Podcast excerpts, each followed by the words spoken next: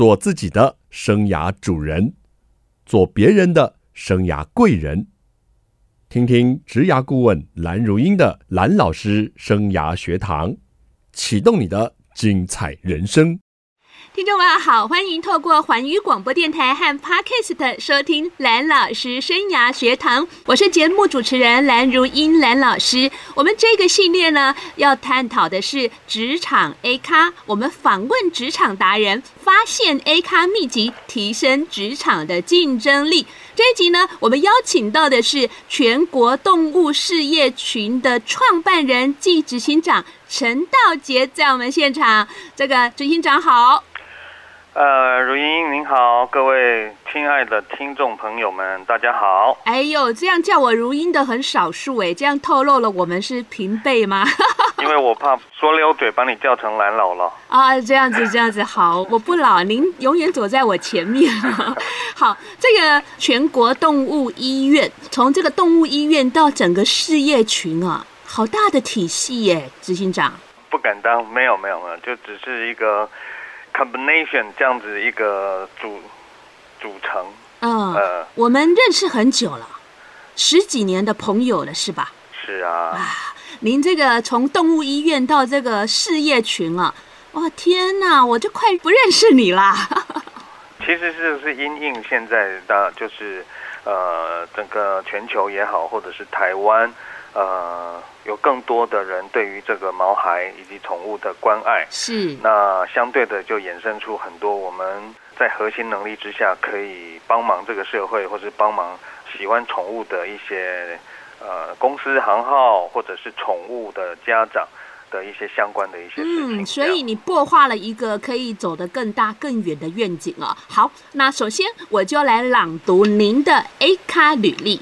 陈道杰，国立屏东科技大学兽医系，东海大学 EMBA，现职全国动物事业群创办人暨执行长，新竹县政府顾问，还有非常的多，一共有两页。我这边特别讲一下哦，二零一零年还获得个人还获得台湾百大 MVP 最有价值经理人的殊荣啊，这一点哦，我最觉得。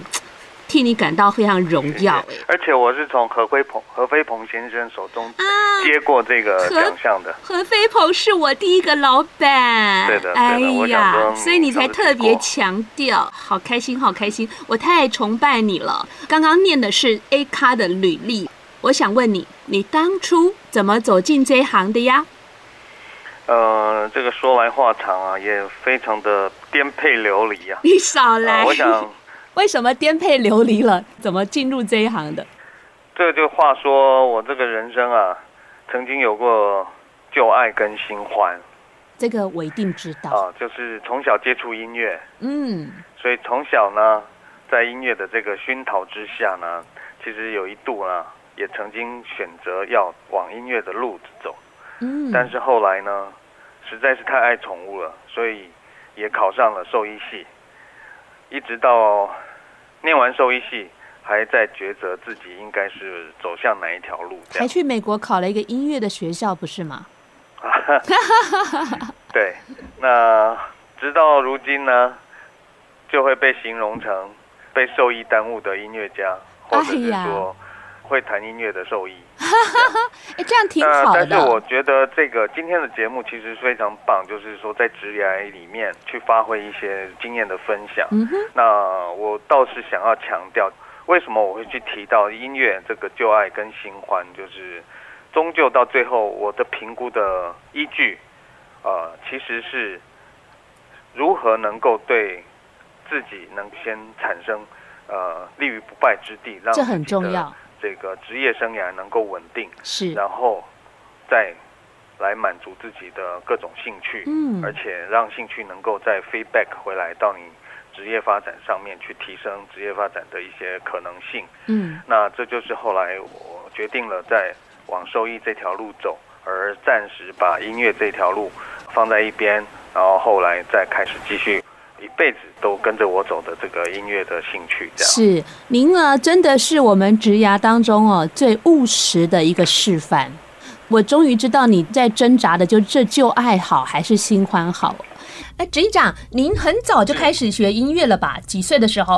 哦、呃，很不幸的，六岁就被抓去学音乐。这么早啊？比读小学还早，对不对？对对对，事实上，呃，很多古典音乐的一个栽培哈，小时候来做一下这样子的一个基础功，的确真的是比长大之后稳固许多啦。这个也是很多学古典乐器的小朋友，他要能够成功的话，一定是要从小学。是，所以你才会说音乐是你的这个旧爱，因为六岁他就进入你的生命。生命了，对、啊。而且，呃，据了解，就是您是跟一位重量级的老师学习呀、啊？对啊，就是，所以我觉得老天也非常的眷顾我了。在那个时候，我们这个小小的小康家庭，是那正好一一些机缘哈，正好有机会被这个我们台湾的小提琴之母啊李淑德老师选中了，那就成为他。门下的徒弟啊，那也跟着这个新民峰啊、林昭亮啊，还有很多郑俊腾，台湾当今的一些很有名的音乐家、小提琴家，一起在同门的师兄弟。对对对。哎，如果那时候走这条路就太棒了。恐怕我没有那个资质。后来我自己评估，我应该在音乐这条路应该就是尚可啊。哎，您少客气了，我可是有收藏你的 CD 的耶，是吧？哎呀，那个都已经走样了，走样了。这个 学古典音乐不应该后来会是拉奏方式，但是因为未来就是说我跟很多的企业界，还有在职场上面的一些大家的交流互动，所以慢慢的把我的音乐的属性从古典把它 switch 到了一些比较。Crossover，嗯哼，哦，就是跨界音乐这边来，那所以说他的演奏技巧跟曲风的风格就会变得跟古典音乐有点不大一样。而且我知道比较油一点。而且我知道啊，您还办了一个斜杠音乐会啊，所以这个旧爱真的很爱耶。这一个斜杠音乐会，其实我就是把两个我自己最爱的事情呢，慢慢的让它。不断的出现在我的职场或者是我的生活里面，好的，是一件非常美妙的事情。是，待会我们可以多聊一下你这个新欢呐，是怎么样可以走得这么好？我们休息一下，马上回来我们节目。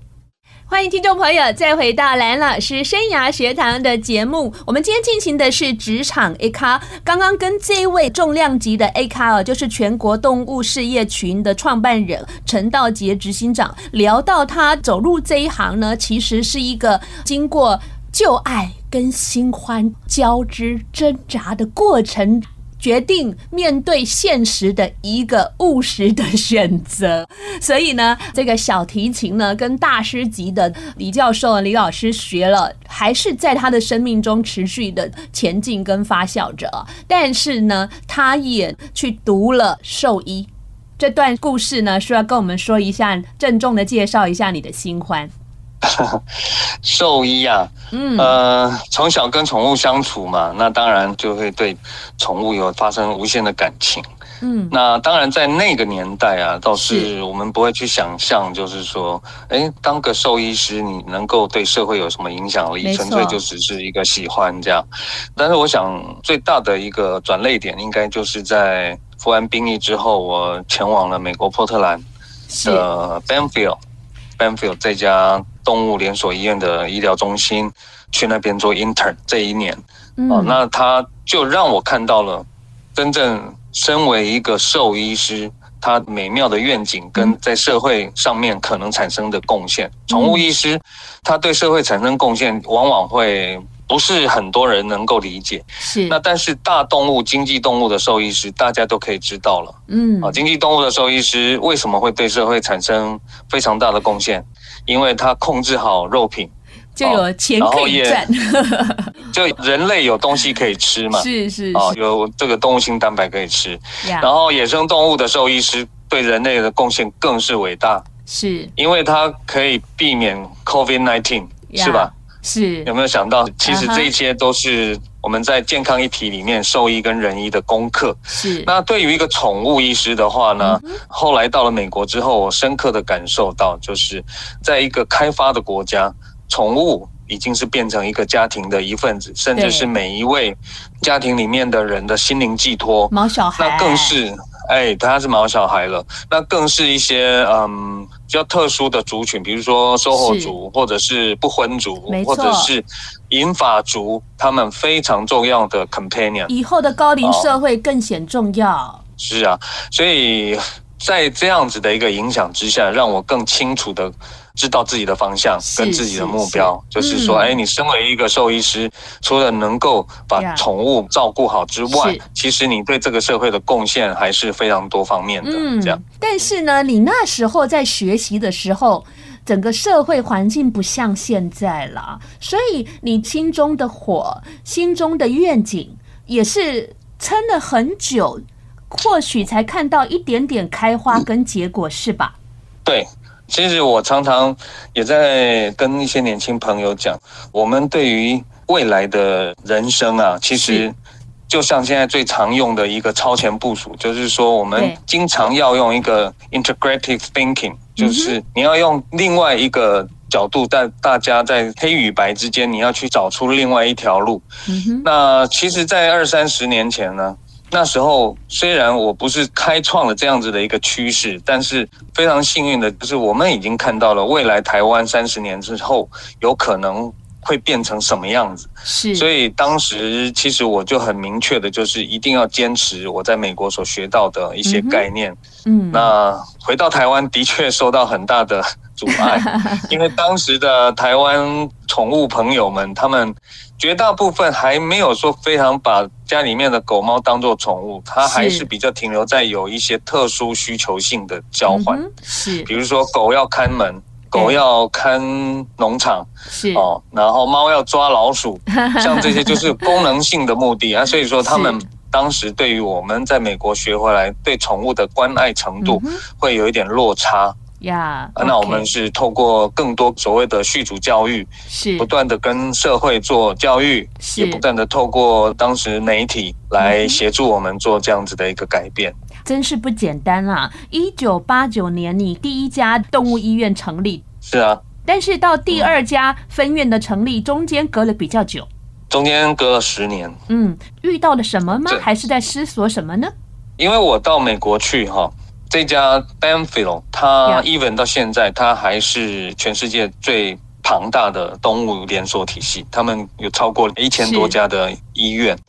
那当然，在那样子的耳濡目染之下呢，其实我也憧憬的，就是说，哎，如果能够结合这么多的有志一同的兽医人员，成立一个这样子的一个连锁体系，该多好，在台湾。嗯。但是这中间的十年，其实就是我们在练兵。OK，好，那应该大家都知道，医疗、动物医疗、人类的医疗也一样，最重要、最重要的就是这个医疗团队。是，那你纵使有千金万金，但是你没有优秀而有向心力的医疗团队，没错，其实他没有办法把整个医疗做得非常完善。您是不是也是这个时候去念 EMBA 的？没有啊，他差好久呢。啊，真的啊。但是那时候我们很清楚知道，就是我不能没有兽医助理啊。嗯，然后我们兽医师听众朋友们应该很有感，若有他有养宠物的话，就是当他的宠物生病，他是就跟人一样，各式各样的疾病都可能出现。但是各位别忘了，兽医他除了要学狗，还要学猫，有可能还要学兔子，所以这么广泛的还要多的动物，还要学习，没办法变得精了。是，所以其实我们在很早就已经认清，即使是兽医师。也应该要做分科，对，于是这样子更加强了我们形成医疗团队的一个决心。这样，OK，好，所以等了十年，嗯，十年呐、啊，磨一把剑了啊，所以十年以后就开始哦，是遍地开花了哦。那我想问您啊，您在工作上的乐趣跟成就是什么？其实我刚刚铺了梗，就是想要回答这一题。是，哦，呃，我想乐趣它就是。To see 是成就就是 to be 这样啊？怎么讲呢？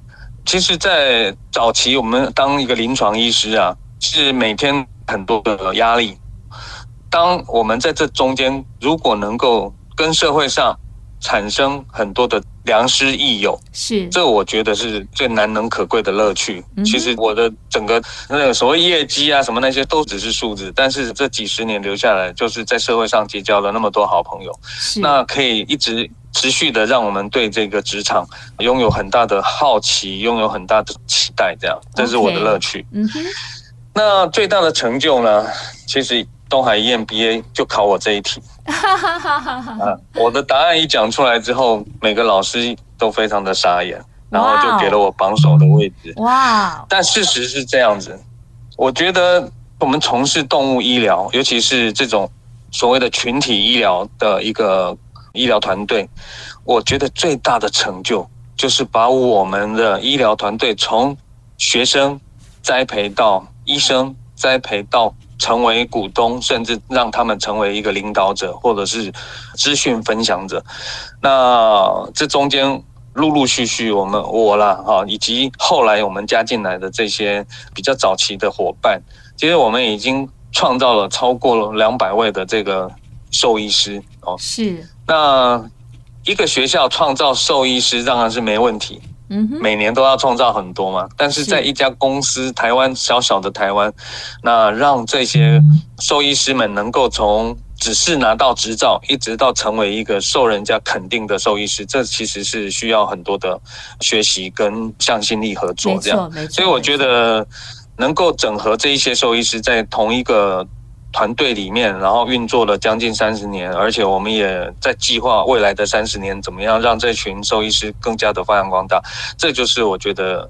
非常棒，而且以这些员工为荣的成就感，太棒了！这跟我们节目的宗旨非常的相像，做自己生涯的主人哦，做别人的生涯贵人哦，就是让更多的人有这样的一个舞台，然后能够发挥的更好，这就是一个很大的一个成就。待会节目回来呢，我要请您谈谈工作的辛苦跟困难喽。欢迎听众朋友回到蓝老师生涯学堂节目现场。我们今天进行的是职场 A 咖，在我们节目现场的呢是全国动物事业群的创办人，还有执行长陈道杰。大家好，我们是透过电话哈来专访一下执行长，因为现在的疫情了，我们实在是不好劳您这样到处跑啊。刚提到了在工作上的一些成就跟乐趣，接下来。总有辛苦跟困难吧？没错，这个叫做又爱又恨。刚刚不是提了最大的成就就是我们的同仁、伙伴、员工嘛，对不对？是。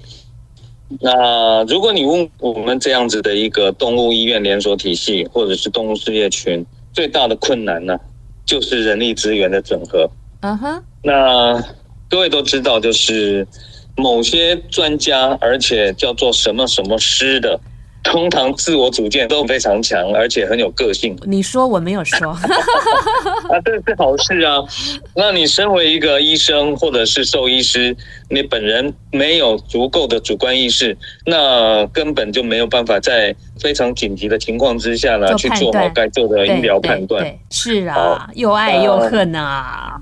尤其这一群人呢、啊，如果他又是比较喜欢跟宠物沟通，不大爱跟人沟通的人，那事情就很大条了。你说到好多关键点啊！是啊，所以我们所面临的就是，正好是一群这样子两个特殊因素的交叉的人种.就是他们本身自我意识会比较呃有一些个性，比较有想法，有想法，嗯，而且他们跟人类的沟通又比较。不是那么擅长，很多的这个爱动物的人，他们呃三号会有一点点这样子的趋势，所以说他们宁可跟宠物相处嘛，是吧？是是，单纯多了。对，那我们在职业工作上面呢，就是必须要不断的去整合这些呃，不管是医生或者是医生的护士，是。或者是呃，甚至就是说。只是挂号小姐这些伙伴他们大部分都不是为了那份薪水而走入这个职场。是、嗯、啊，这个职场的薪水，如果说以一般的我们的基层人员的话，其实跟外面的这个一般服务业其实不相上下。是，但是他有可能暴露在被狗狗咬到、被小猫咪抓到这样子的一些痛苦之下，对不对？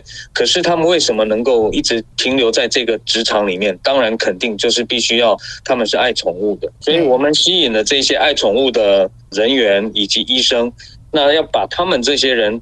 当在发生任何的事情以及工作分工的时候，能够把他们整合成一个优秀的团队，这就考验着我们整个行政总部各部门的人员他们的智慧跟耐性。嗯，好有挑战啊，是不容易了。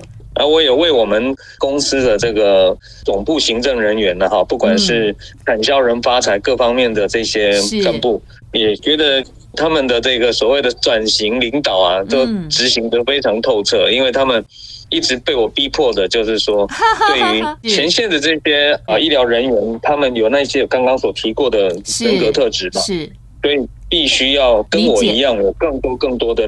耐性，更多更多的包容，对，还有办法跟这些前线的医疗人员沟通。嗯，人格特质的理解非常的重要啊。但是说来容易啊，其实做来哈、啊、真的是不简单啊，需要很多的修炼。但是陈执行长一直在精进自己的各方面的这个领导啊、统御啊，我相信呢，也提供了这些人员呢非常好的训练，跟就他们能够自我提升。同仁必须自我提升呢。才能够去跟其他的同仁做更好的沟通跟 co-work，这是必要的。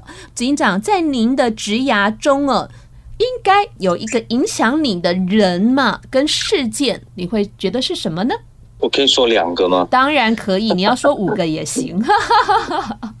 那我先讲两个以外的第一个，就是刚刚刚刚延续，就是说要整合这些同事，不断提升了。是，所以呢，我们最近呢。决定了全面大家来导读《职涯圣经》这本书，它有可能会对我们产生是非常非常大的这个工作职场的影响。是，那回过头来，就是在我刚入行的时候，就是说刚入社会的时候，我非常幸运。那时候因为也是帮忙看诊的关系，我认识了呃当时的东海大学社会系。或者是人文科学院的院长高成树高教授。啊，哦，那他现在又回到他这个复兴一手创办的逢甲大学嘛，哈，他现在是逢甲大学董事长。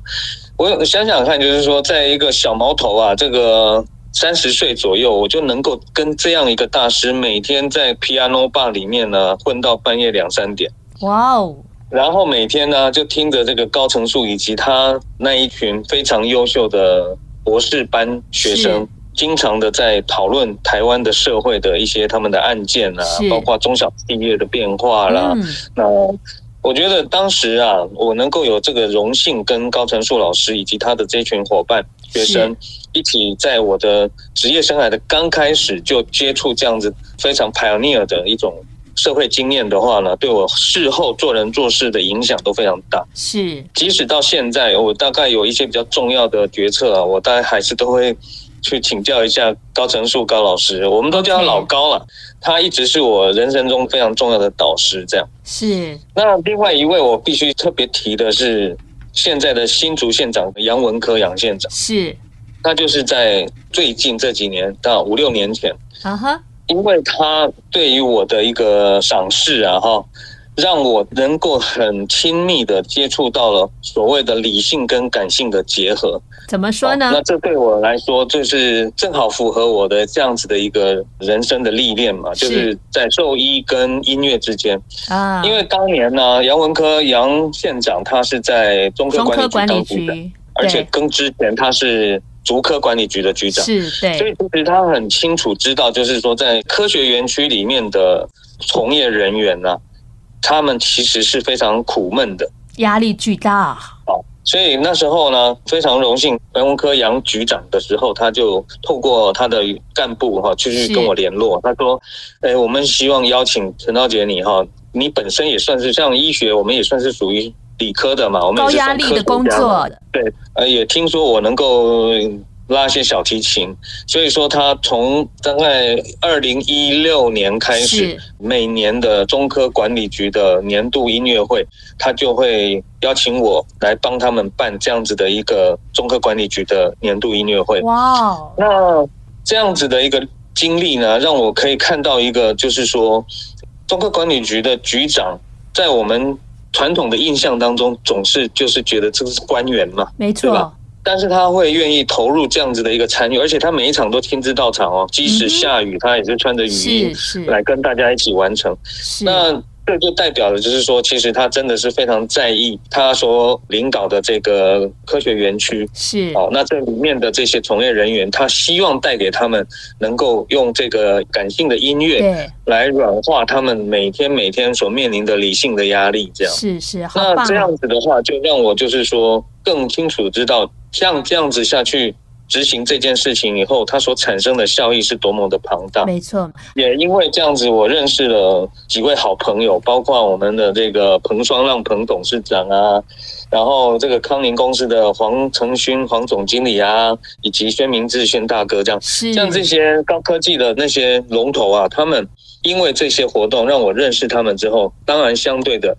这也是我们在职场上要学习的榜样。是是，那这也就是我觉得在职场乐趣里面呢，最重要的结识朋友，然后透过音乐。嗯，太棒了。其实啊，如果给那个陈道杰执行长啊三小时，他大概讲的人哦，一定哈可以讲足够三小时。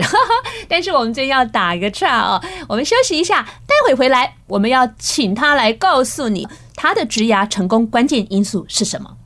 欢迎听众朋友再回到蓝老师生涯学堂的节目哦！这个我们刚刚跟全国动物事业群的创办人陈执行长聊到了他在职场的乐趣啊，还有影响他的人，连我们青竹县的杨文科县长都上榜了耶！讲讲讲讲，我们现在就要请你告诉我们，一路走来，您觉得职涯成功的关键因素是什么？CSR。CSR 为什么？企业社会责任。好，我就是过题法嘛，哈。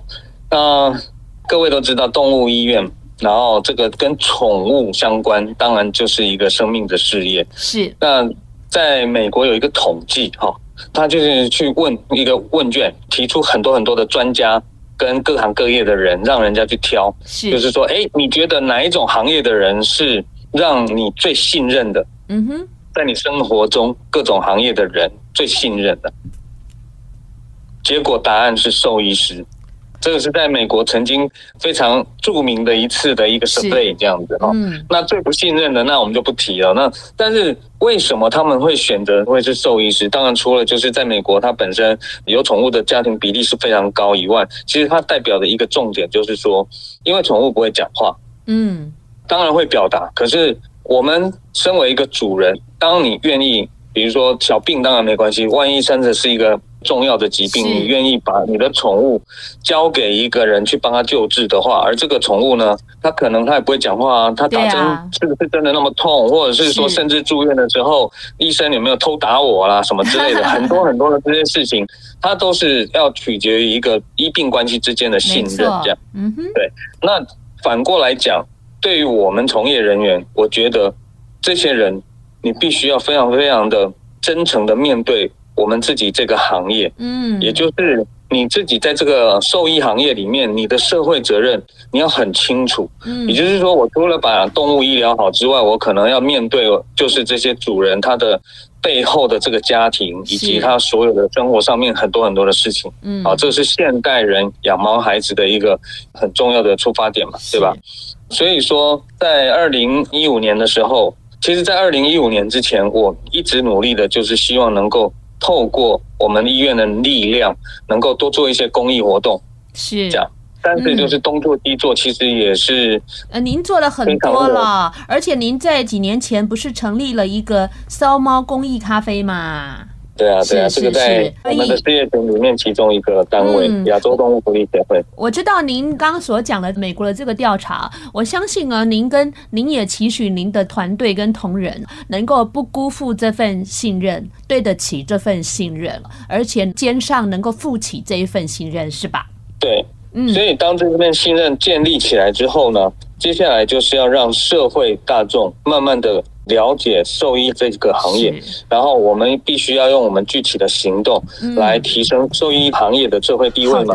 嗯，对不对？你的使命好大。我觉得这个也是我要跟年轻朋友们所讲的。其实对于一个社会，不管是在某个小的角落。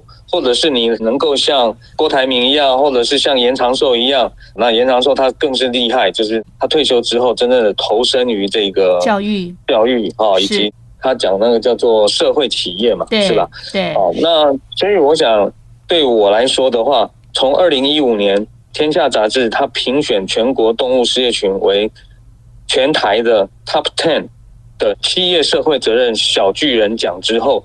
我就非常明确的跟我们所有的员工讲，好了，从此我们不会再改变了。以后企业社会责任这本圣经就会是所有我们工作上面、公司的发展以及执行上面的一个最重要的依据。那一直到现在，我们不断的都审视我们每一个动作、每一个决策是不是。有偏离到企业社会责任，太棒了！那，那我想请你给想从事这一行的人一个建议，会是什么？这个行业当然就是动物宠物医疗嘛。是。那我给我们的每一位同仁讲的这句话，我要送给所有的听众。好的。那英文叫做 “What's the best for the patient？” 是。What's the best for the patient？就是说，我们对于医疗上面。不要去考虑太多，不要去想到其他旁的什么钱不钱的，或者是其他的一些物质的，或者是很现实的一些想法。你只需要心中去想到，我能够提供最好的医疗服务给我的病患，是，那我们就做这样子的建议，不用想太多。OK，所以英文是不是很单纯？好，那接下来我要跟您进行一个快问快答，OK 吗？来吧，你要很快哦，好，不能想太久哦。首先，您小时候最想做的工作是什么？当然不是兽医，我是艺术家。您最大的优点或强项是什么？不好意思啊，我觉得我还是创新思维哈，以及这个人缘呢还算不错了。您在看求职者的履历表最在意哪一点？哦，这个很清楚，人品，学历多高，我都是人品。对，您在面试求职者最喜欢问什么问题？我会问他：你上个工作为什么离开？如果有机会重新选择，您还会做这一行吗？当然，当然，尤其在这段时间，我们有疫情的考验，我觉得兽医师的角色更加重要了，所以不会改变。您未来还有什么想做的事？短程来讲，因为我们现在所有的医院都在都会区，也就是五大直辖市。那我希望未来我们开始能够多照顾偏乡的宠物，这是近期内。事实上，我们也已经在三义乡开设了第一家宠物医院了。这个是三义乡从澎湖开天以来第一家动物医院。哇哦！长期来说的话呢，我还是比较希望能够继续延续我自己的两个很重要的专长，也就是我们在兽医领域里面。所能够做到的企业社会责任，但是呢，我会更多的机会，也更期待用艺术的方式来呈现这样子的公益活动。我知道啊，刚刚您说你小时候最想做的就是艺术家嘛。对。但是现在我们，比如说用艺术表演，我们可以帮宠物去募款，我们也可以帮很多公益组织去募款，或者是我们透过一些艺术表演。跟更多的这一些优良的企业家们认识互动，那我觉得这个都是令人开心的事情，真的是开心啊！今天呢，我是跟我久违的老朋友啊，一起在广播来聊聊他一路走来的心路历程啊。我发现了，我对你的认识实在是太少了。真的觉得没想到你的雄心壮志是这么样的大。那整个节目谈下来哦，我觉得除了这个艺术啦、小提琴啦、音乐，那他的专业就是兽医了，就宠物的事业了，还有就是公益，公益再公益。我觉得这个三个元素呢，交织着陈道杰这一个职场 A 咖他的生命力。那你你讲的太好了，我都不敢当，不敢当。我我以为你吓呆了。好啦，对，有一点。我们的节目呢实在是太有限了，我今天要在这里呢先画下了一个休止符啊。但是希望很快呢能够再跟 DJ 啊一起再聊聊他的斜杠人生，好不好？好的，你说的哦，这是我的荣幸。下个礼拜同一时间，蓝老师生涯学堂，我们空中再见了，拜拜，拜拜。